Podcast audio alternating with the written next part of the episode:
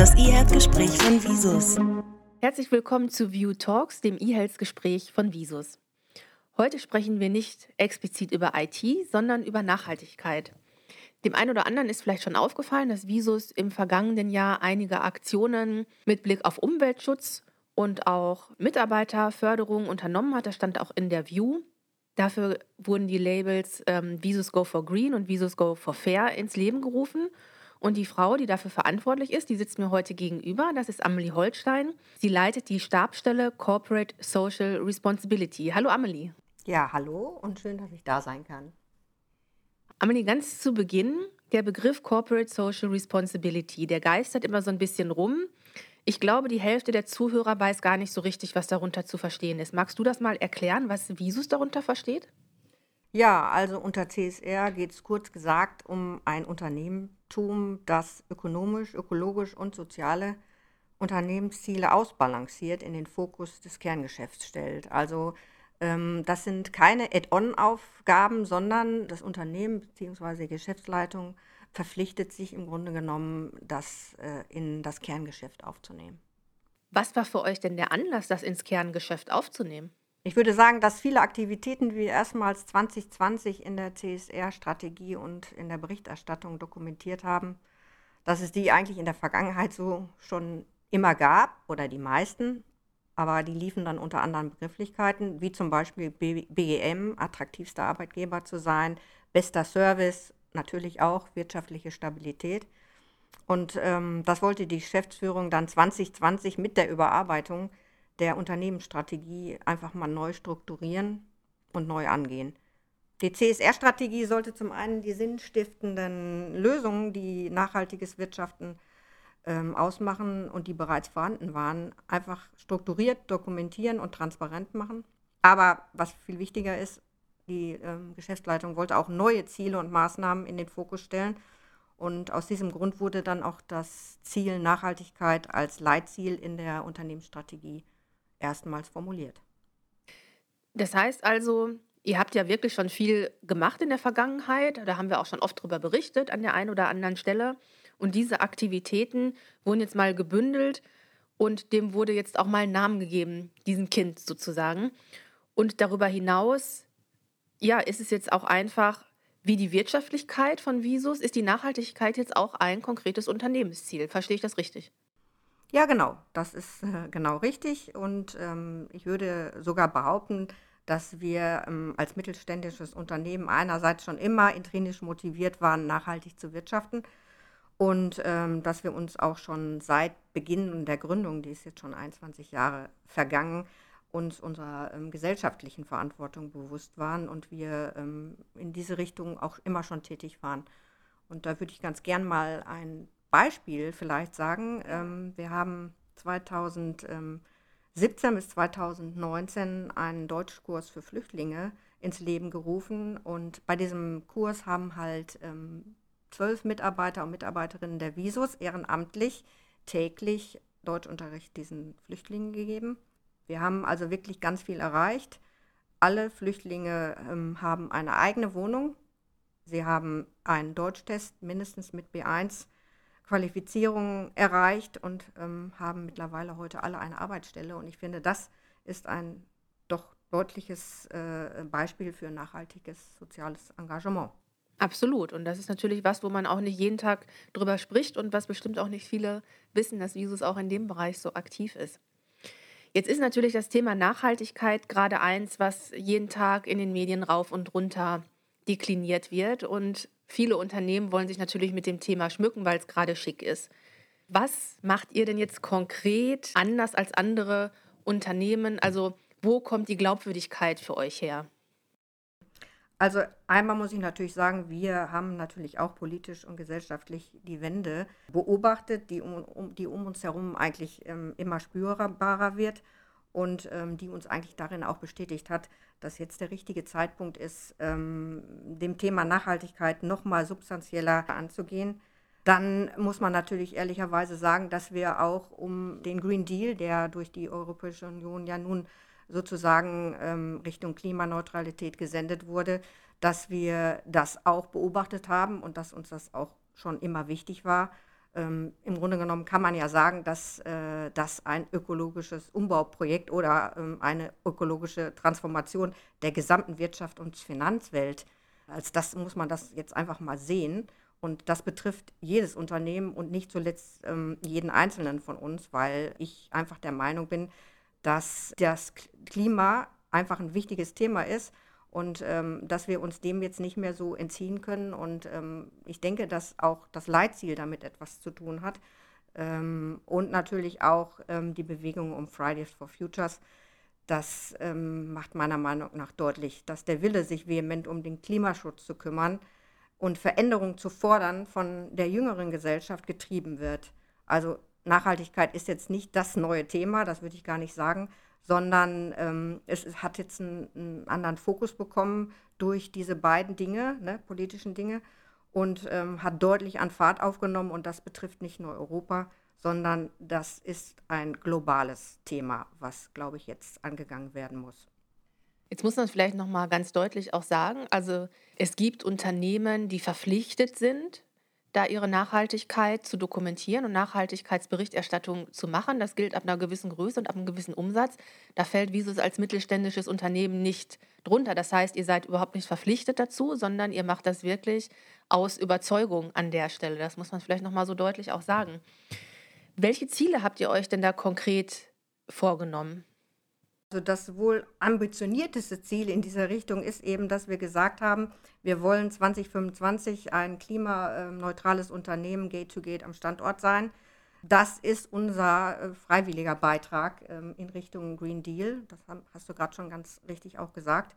Und wir sind uns durchaus bewusst, dass das ein ambitioniertes Ziel ist und dass das äh, durchaus auch mit deutlichen Veränderungen innerhalb des Unternehmens verbunden ist.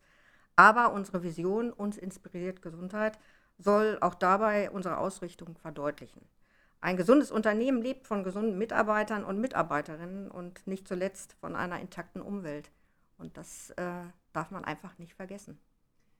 Das hast du jetzt angesprochen, so ein bisschen nebenher. Da würde ich jetzt ganz kurz nochmal drauf eingehen wollen, nämlich dass ja Nachhaltigkeit nicht nur das Thema Umweltschutz betrifft, sondern dass noch weitere Themen dazukommen. Kannst du da nochmal das ein bisschen erklären, wie da genau das Nachhaltigkeitsmodell aufgestellt ist? Also unsere CSR-Strategie, die äh, orientiert sich an, den, an dem Drei-Säulen-Modell. Da wären Ökonomie, Ökologie und ähm, Soziales. Wir haben in der Strategie sozusagen vier Handlungsfelder definiert. Also ökolo ökologische Nachhaltigkeit, ökonomische Nachhaltigkeit, Arbeitsplatz und Soziales beziehungsweise das Gemeinwesen. Was habt ihr euch denn als Unternehmen konkret jetzt im Bereich Umweltschutz vorgenommen? Also ein, ein Buzzword ist ja immer der CO2-Fußabdruck. Genau, der CO2-Fußabdruck, den kannten wir bisher nicht. Da haben wir halt 2019 bis 2020 alle Geschäftsprozesse und CO2-Hotspots Hilfe eines Dienstleisters, nämlich EcoCockpit, erstmals analysiert damit äh, wird das Ziel 2025 am Unternehmensstandort ähm, ein CO2-neutrales Unternehmen zu werden, müssen wir dort deutliche Veränderungen einführen, um einfach die CO2-Werte ähm, zu vermeiden, verringern oder ähm, gegebenenfalls dann auch zu kompensieren. Was sind denn da eure ja, CO2, naja, Fehltritte kann man ja nicht sagen, aber was sind die, die CO2-Schwächen von Visus? Ja, also wir sind ja sozusagen ähm, unter der Kategorie Wissensfabrik äh, äh, einzuordnen und nicht im produzierenden Gewerbe und haben da natürlich auch ganz andere CO2-Hotspots als die anderen Unternehmen. Ähm, die Bilanzierung hat ganz klar ergeben, dass unsere ähm, CO2-Hotspots unter anderem im Fuhrparkbereich sind, in den Dienstreisetätigkeiten unserer Mitarbeiter, in den Anreisen der Mitarbeiter und Mitarbeiterinnen. Ähm, ja, also das waren erstmal ähm, große ähm, Bereiche, die ähm, auch einer Verbesserung bedürfen. Und wie wollt ihr das verbessern? Kannst du da Beispiele nennen? Also wir haben sozusagen erstmals ähm, unsere Fuhrparkrichtlinien ähm, verändert, indem wir eine CO2-Obergrenze ähm, in diesem Jahr eingeführt haben, die also jährlich ähm, angepasst werden soll. Wir haben die Fuhrparkrichtlinien dahingehend verändert, dass wir auf ökonomisch-ökologische Fahrzeuge umsteigen wollen. Wir haben Elektropoolfahrzeuge ähm, zur Verfügung gestellt. Wir haben oder sind dabei, die ähm, Dienstreiserichtlinien zu überarbeiten, indem es eben auch unter anderem darum geht, dass eben Bahnreisen vor Flugreisen getätigt werden soll, wann immer es möglich ist, aber vor allem natürlich im Inlandsbereich. Wir werden die Videokonferenzen, die durch die Pandemie ja sozusagen unser tägliches Geschäft sind, ähm, sicherlich ähm, da, wo es sinnvoll ist, ähm, auch weiterführen, um auch hier Reisetätigkeiten zu reduzieren. Äh, Gleiches gilt für das ortsunabhängige Arbeiten. Wir wollen die dienstlich gefahrenen und geflogenen Kilometer erstmals ähm, bilanzieren, damit wir sie sozusagen ab 2025 komplett kompensieren können. Da habt ihr euch einiges vorgenommen. Ich hatte eingangs schon gesagt, es gibt auch zwei Initiativen, das ist Visus Go for Green und Visus Go for Fair. Was steckt dahinter? Ja, das sind zwei äh, Teams, die äh, gegründet worden sind und die Mitglieder dieser Teams sind ehrenamtliche Mitarbeiter und Mitarbeiterinnen der Visus. Und äh, diese Teams kümmern sich einmal natürlich um klimarelevante Themen oder aber um soziale Themen.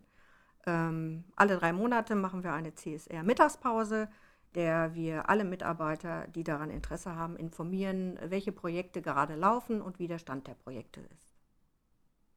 Ja, das ist ja auch nochmal eine zusätzliche Aufgabe. Das heißt also, da das Engagement der Mitarbeiter muss auch gegeben sein. Ne? Das ist jetzt auch kein Thema Nachhaltigkeit, was man jetzt einfach so von oben runter drücken kann, sondern da muss man die Mitarbeiter auch mitnehmen.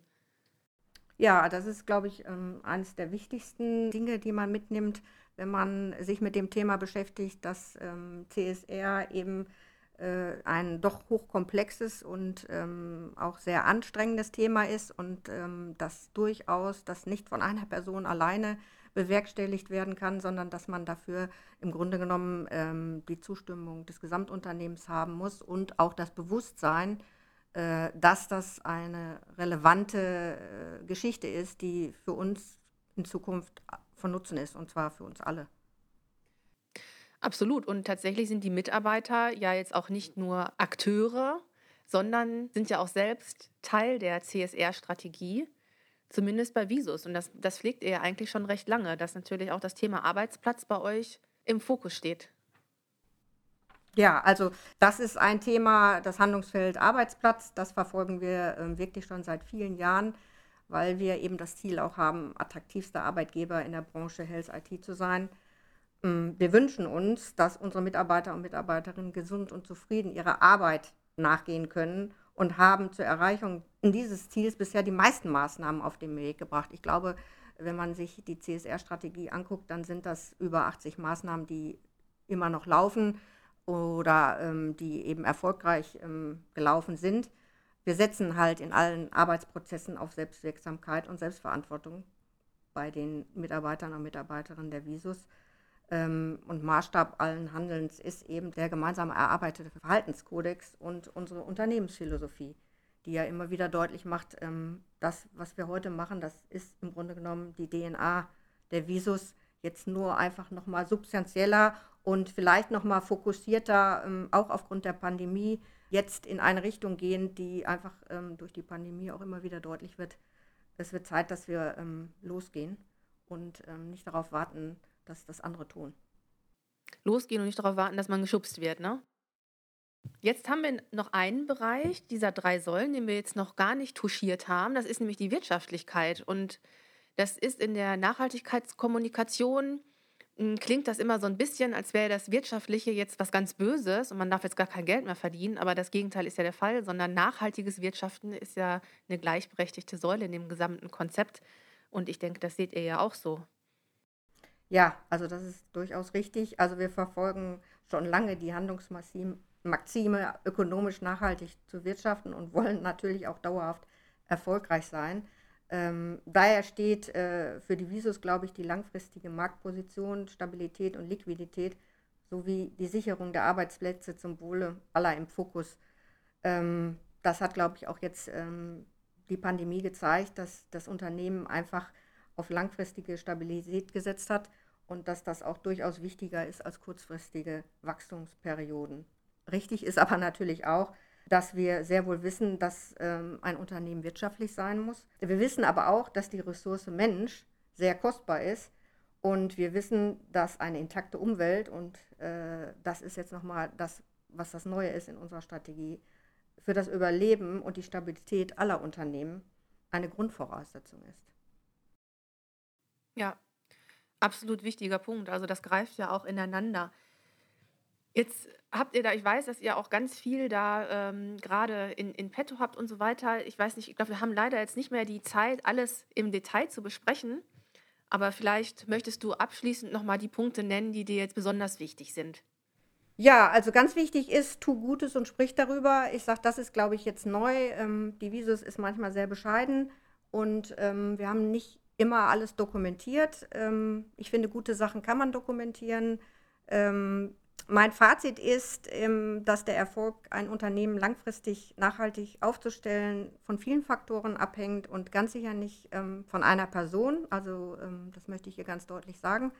Es ist anspruchsvoll und benötigt die Akzeptanz der Gesamtbelegschaft. Der Anfang meiner Arbeit hat gezeigt, dass man Ängste und Blockaden abbauen muss und vor allem muss man aufklären. Ähm, am Ende sollte aber eine ausgewogene Balance ähm, von Ökonomie und Ökologie Beachtung finden, um die Stabilität des Unternehmens einfach nicht zu gefährden. Letztendlich ist das Thema, oder was habe ich, glaube ich, schon mal gesagt, ein gesamtgesellschaftliches Thema und damit auch eine gesamtgesellschaftliche Herausforderung, der wir uns alle stellen sollten und wir sollten alle dafür kämpfen, dass wir in eine Richtung gehen. Die äußeren Leitplanken sind durch den Green Deal gesetzt. Und ein Wegschauen wird zukünftig meiner Meinung nach nicht mehr möglich sein. Mein Fazit ist, nachhaltig zu handeln ist kein Nachteil für ein Unternehmen, sondern eher ein Gegenteil. Und ich hoffe, dass ich mit der Erstellung der Strategie und der Dokumentation einen Beitrag dazu geleistet habe. Ja, vielen Dank. Ich wünsche euch da ganz viel Erfolg bei. Ich denke, wer da Fragen hat, vielleicht hört der ein oder andere aus einem anderen Unternehmen diesen Podcast und denkt, Mensch, das wäre doch auch was für uns. Da stehst du sicherlich auch für Fragen zur Verfügung.